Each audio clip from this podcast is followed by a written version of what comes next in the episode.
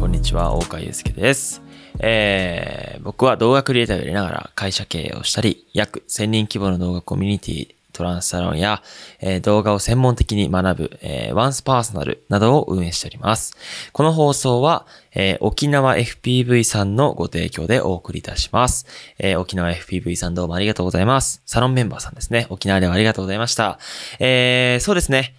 今日はですね、まあちょうど、あのー今ね、沖縄のシネマティック映像を編集していまして、でそのレンダリングがめちゃめちゃ長いので、えーそのレンダリングの待ち時間に、えーこのね、ポッドキャストを、え収録させていただいております。はい。今回はね、タイトルにもある通り、えどんなお話をしようと思ったかというと、あのまあシネマティック映像とか、まあ、かっこいい映像を、まあ、作るために、まあ、必要なことということについて、えーお話ししたいと思います。はい。で、まあ、あの今回の沖縄のシネマティック映像を編集して、まあ、改めて、えーかっこいい表現にたどり着くまでに僕がどのようなことを考えて、えー編集していたとか、あとはそのね、その株式会社トランスで、まあ、事業としてね、僕は動画発信をしているわけなんですけれども、えーチームメンバーがいて、まあ、多くの、えーマッツンとか、しっかりショーとかね、あの、彼らにその動画を教えているわけなんですね。で、やっぱり彼らがしっかり、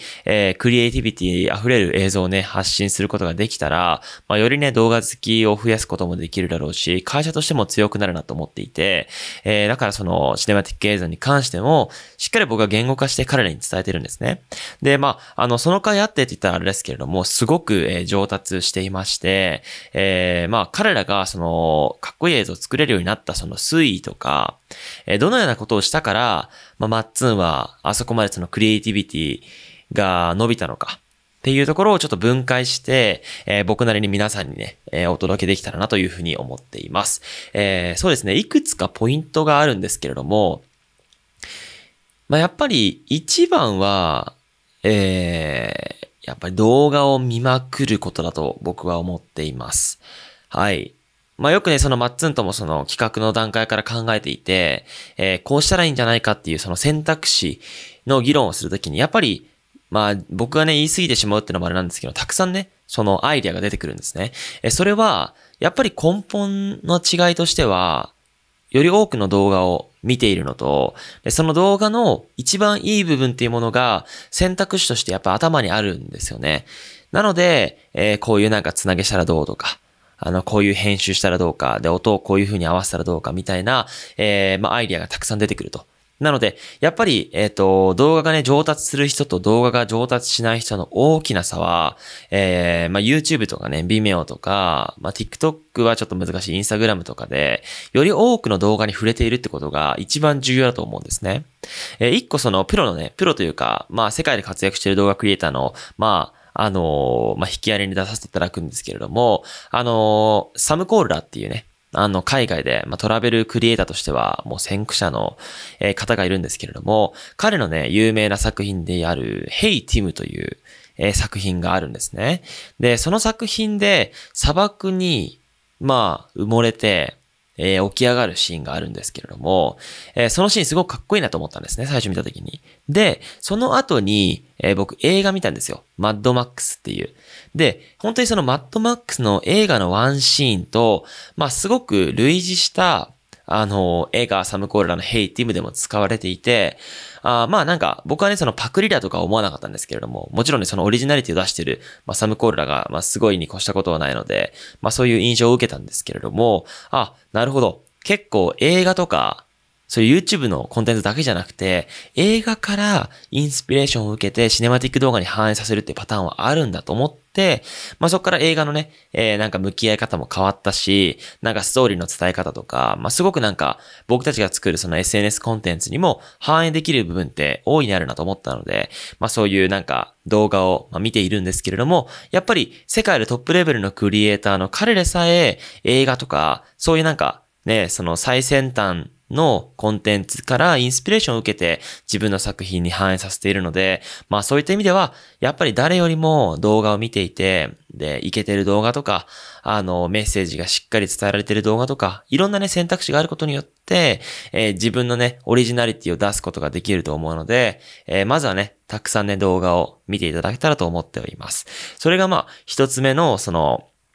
おしゃれな動画を作るコツで、えー、僕が思うその次に、まあ、二つ目ですね。二つ目は、やっぱりとにかく動画を作り続けることだと思います。これね、結構あの、サロン内の記事でも、まあ、YouTube のメインでもね、えー、以前にお話したと思うんですけれども、あのー、なんて言うんだろう。まあ、僕を、僕の立場をね、まあ、なんていうの、上げるつもりはないんですけれども、まあ、事実として、その、YouTube とか、まあ、SNS で動画クリエイターとして認知されているといえば、まあ、僕っていう名前が多分出ると思うし、えー、そういったね、認知だけじゃなくて、オンラインサロンっていう動画コミュニティで1600名もの有料会員のね、方がいるってことは、事実として、まあ、結構、あの、クリエイターとしては認知されてると思うんですけれども、あの、そんな僕がなんで、えー、こういう状態になったかっていうと、やっぱり誰よりも動画を作り続けているからなんですよね。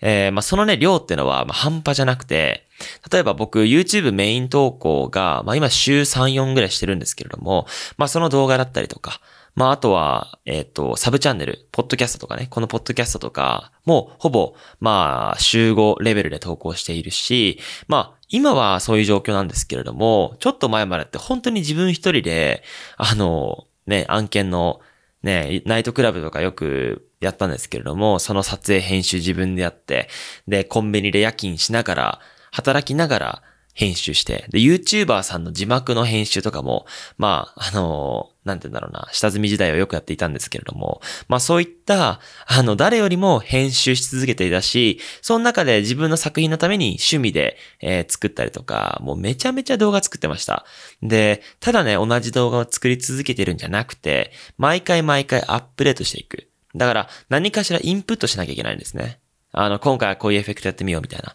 だから、このインプットとアウトプットを、とにかく繰り返すことによって、おしゃれな動画に、まあ、続くね、まあ、道が開けると思っているので、まあ、二つ目のね、まあ、すべて僕がね、伝えるものは大事だと思っているし、約4年間、まあ、経験したね、すべてを、あの、皆さんにお伝えしているので、まあ、間違いないと思います。とにかく動画を作り続けてください。で、三つ目。三つ目はですね、まあごめんなさい。これ、出しまくったらもういくらでもあるんですけれども、大事な順から言うと、あやっぱり、うん、楽しむことですかね。はい。まあ、昔はね、本当にどんな動画を作っていても楽しくて、だから、あの、YouTuber の字幕もしっかり、ね、作品しっかり、仕事しっかり、いろいろあったんですけれども、あの、まあ、結構ね、今となっては好きな作品とか好きな動画制作っていうのが限られてきていて、今ではやっぱりね、その、なんて言うんだろう、動画好きを増やすための延長線上にないと、モチベーションが上がらなかったりとか、いろんな要因があるんですけれども、やっぱりその好きとか、そのなんか作りたいとか、表現したいっていう思いに勝る、まあクリエイティビティはないなと思っていて、あの、どんな作品でも、本当に思いが入っていないと、いい作品が生まれないんですよね。で、そのいい作品が生まれるためには、本当にその自分の作り手の姿勢といいますか、表現したいって思いが、この好きっていう感情が何よりも大事だと思っているので、まずは楽しむことを最優先に考えてみてください。で、楽しめないなと思ったら、楽しむためにどのような要因が必要か。例えば、えー、ただ撮るっていうだけじゃなくて、自分がね、まず体験する、楽しむ。えー、そのなんか、サーフィンしていたら、サーフィンをかっこよく撮るためにこういう演出するんじゃなくて、まずはサーフィンを楽しむと。で、その様子をちょこっと動画で撮ったりとか、あの、やっぱりね、その自分が楽しむためには、動画のことを忘れるってことが僕はね一番だと思うので、まあそういった演出をねしてみたいという方は参考にしていただけたらと思っております。これが3つ目ですね。はい。で、まあ4つ目何かあるかな。まあでも僕今回シネマティック編集して、あ、あれですね、妥協しないことだと思います。今回今、僕もね、妥協しない段階まで来てるんですよ。もう、あの、このシネマティック、沖縄のね、シネマティック映像、おそらく9割ぐらいも完成しているんですけれども、今その英語のナレーションとかも何回も撮り直したし、えー、昨日から細かなディティール、あの、本当に細かなとこ詰めるだけで、まあ、今日もね、半日以上かかってしまったりとか、本当に妥協しないっていうことが何よりも大事だと。で、妥協っていうのを、の基準を高めるためにも、より多くの作品を見ていないと、やっぱりこんぐらいでいいや。で、やっぱりプロから見るとちょっといまいちだな、みたいな状況になってしまうので、どんな作品に対しても妥協しないという心が大事だと思いました。はい。そんな感じで、まあ、計4つですね。えー、今回、あの、皆さんに共有させていただいたんですけれども、まあ、おしゃれな動画とか、まあ、かっこいいね、感動を与えるような作品を作りたいという方は、ぜひ参考にしていただけたらというふうに思っております。はい。えっ、ー、と、まあね、こんな、こ今回はね、結構真面目な、あの、話をさせていただいたんですけれども、僕が運営しているトランスサロン動画コミュニティでは、あの、毎日数千字の、もう、社内のね、トランスインクに共有するよりも早い僕の思考をもう振り絞って書いている、え、内容ですので、もしよければ遊びに来ていただけたらというふうに思っております。はい。今日もね、最後までご覧いただきありがとうございました。それでは皆さん、また今度。